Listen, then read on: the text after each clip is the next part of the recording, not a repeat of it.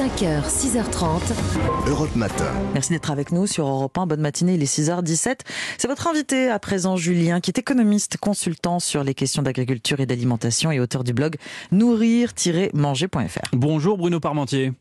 Bonjour. Merci beaucoup d'être avec nous. Je tenais à ce que l'on vous entende euh, ce matin parce que depuis le début de la guerre en Ukraine, vous alertez sur l'une des conséquences de ce conflit, conséquences dont on parle peu, alors qu'elle pourrait engendrer euh, peut-être plus de victimes que les combats en eux-mêmes. Il s'agit d'une crise alimentaire mondiale, d'un ouragan de famine qui pourrait toucher de nombreux pays selon le secrétaire général de l'ONU.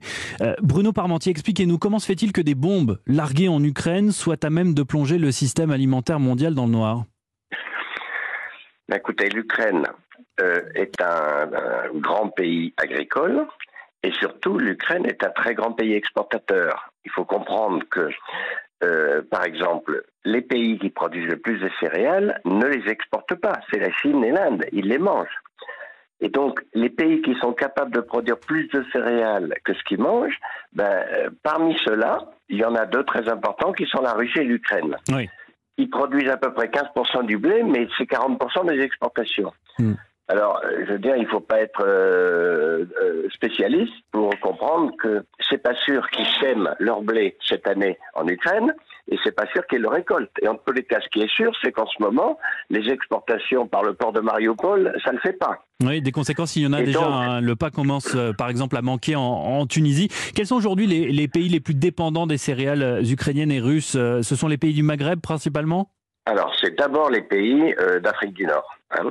Il faut se rendre compte que euh, l'Égypte, par exemple, l'Égypte, c'est 105 millions d'habitants et c'est un désert traversé par juste une rivière. Il n'y a que 4% des terres cultivables.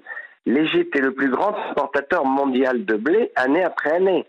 S'il n'y a plus de blé de Russie et d'Ukraine, le blé du reste du monde, notamment le blé français, ne va pas suffire. Donc on va avoir faim euh, en Égypte, mais aussi en Algérie, mais aussi au Maroc, mais aussi en Tunisie, au Yémen, au Liban, en Syrie, etc. Donc c'est d'abord ces pays-là, hmm. parce que pour eux, qui sont tous des pays l'importation des céréales est très importante.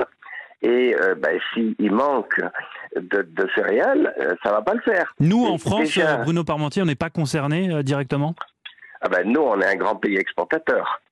Nous, soyons clairs, nous ne mangeons que le tiers de nos céréales. En fait, le blé chez nous, c'est un tiers pour nous, un tiers pour nos animaux, un tiers pour, l'exportation. Donc, il n'y a pas de problème. Il y aura du pain dans les boulangeries. Hmm. Bon, euh, je veux dire, peut-être que la baguette va prendre 10 centimes, mais enfin, c'est pas dramatique du tout pour nous. Concernant les pays qui vont manquer euh, de céréales euh, ukrainiennes et russes dans les semaines, voire les mois à venir, est-ce qu'il y a une réaction internationale, un plan en préparation, comme il y en a eu un, par exemple, pour le gaz russe? Est-ce que ça discute en ce moment pour voir comment on pourrait aider ces pays à se passer de, de ce blé ukrainien et russe? Ben oui, évidemment, ça discute. Euh, déjà, le G7 a fait une réunion spéciale là-dessus. Les Nations Unies s'agitent. Mais le problème, c'est qu'il n'y a pas de stock. Les stocks mondiaux de céréales, il n'y en a plus beaucoup. C'est plus à la mode. Et puis, de toute façon, euh, on a du mal à faire des années excédentaires. Donc, il reste grosso modo 4 à 5 mois de stock.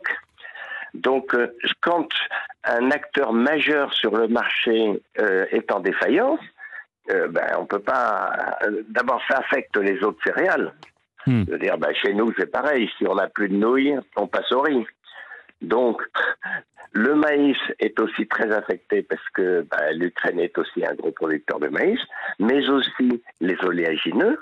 Et chez nous, par exemple, ceux qui sont les plus touchés, ce n'est pas les consommateurs, c'est d'abord les producteurs de, de, cochons et de poulets. D'autant qu'à cela, le prix de euh, l'alimentation va augmenter. D'autant qu'à cela, Bruno Parmentier s'ajoute, euh, je crois, une, une récolte qui s'annonce très mauvaise du côté de la Chine, qui est le premier producteur mondial, mais qui a aussi la première population euh, à nourrir, 1,5 milliard d'habitants, et la Chine va donc devoir importer du blé. Voilà. La Chine, normalement, est à peu près autosuffisante, et c'est pas de chance, cette année. Euh, il y a eu une très mauvaise récolte en Chine, donc la Chine va peser sur le marché et elle, elle a les moyens d'acheter, donc euh, elle va en plus pomper sur les stocks du marché.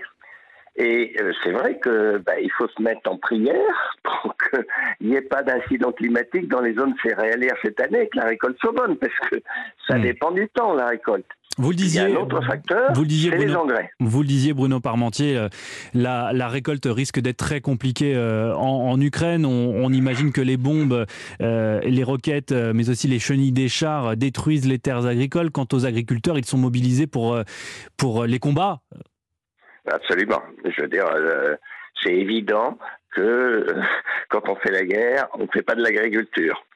Dans le temps, je veux dire, dans les guerres à l'ancienne, quand les hommes étaient, étaient à la guerre, les femmes se mettaient à l'agriculture. Mais là, les femmes et les enfants, euh, elles font réfugiés. Donc quand les hommes font la guerre et les femmes font réfugiés, euh, il y a peu de gens pour monter sur les tracteurs. Est-ce que Et puis il y a un autre facteur qui est très important, c'est les engrais. Les engrais, c'est très important pour le montant de la récolte. Or, malheureusement, aussi de ce point de vue-là, l'engrais essentiel qui est l'engrais azoté, il vient du gaz, et notamment du gaz russe. Et la Russie, la Biélorussie et l'Ukraine sont des très gros exportateurs d'engrais. Hmm. Donc le prix de l'engrais est beaucoup plus fort que les autres années, ce qui fait qu'à travers la planète, il y a beaucoup de gens qui disent ben, je vais diminuer beaucoup mes doses d'engrais cette année sur mes champs parce qu'ils coûtent trop cher. Et mécaniquement, ça veut dire que ça fera une récolte plus faible. Donc, tous ces facteurs vont se conjuguer pour faire que, un, donc c'est le scénario du pire en fait. Vous êtes en train de nous dire que tous les tous les facteurs sont négatifs sont alignés. Oui, et que donc on va avoir des émeutes de la faim dans beaucoup de pays. La situation, elle est pire que celle de 2007, où il y a eu des émeutes de la faim dans 36 pays, et pire que celle de 2010, où euh, le- la pénurie de céréales a causé directement les, les révolutions arabes. Hmm. Donc on est dans une situation très tendue.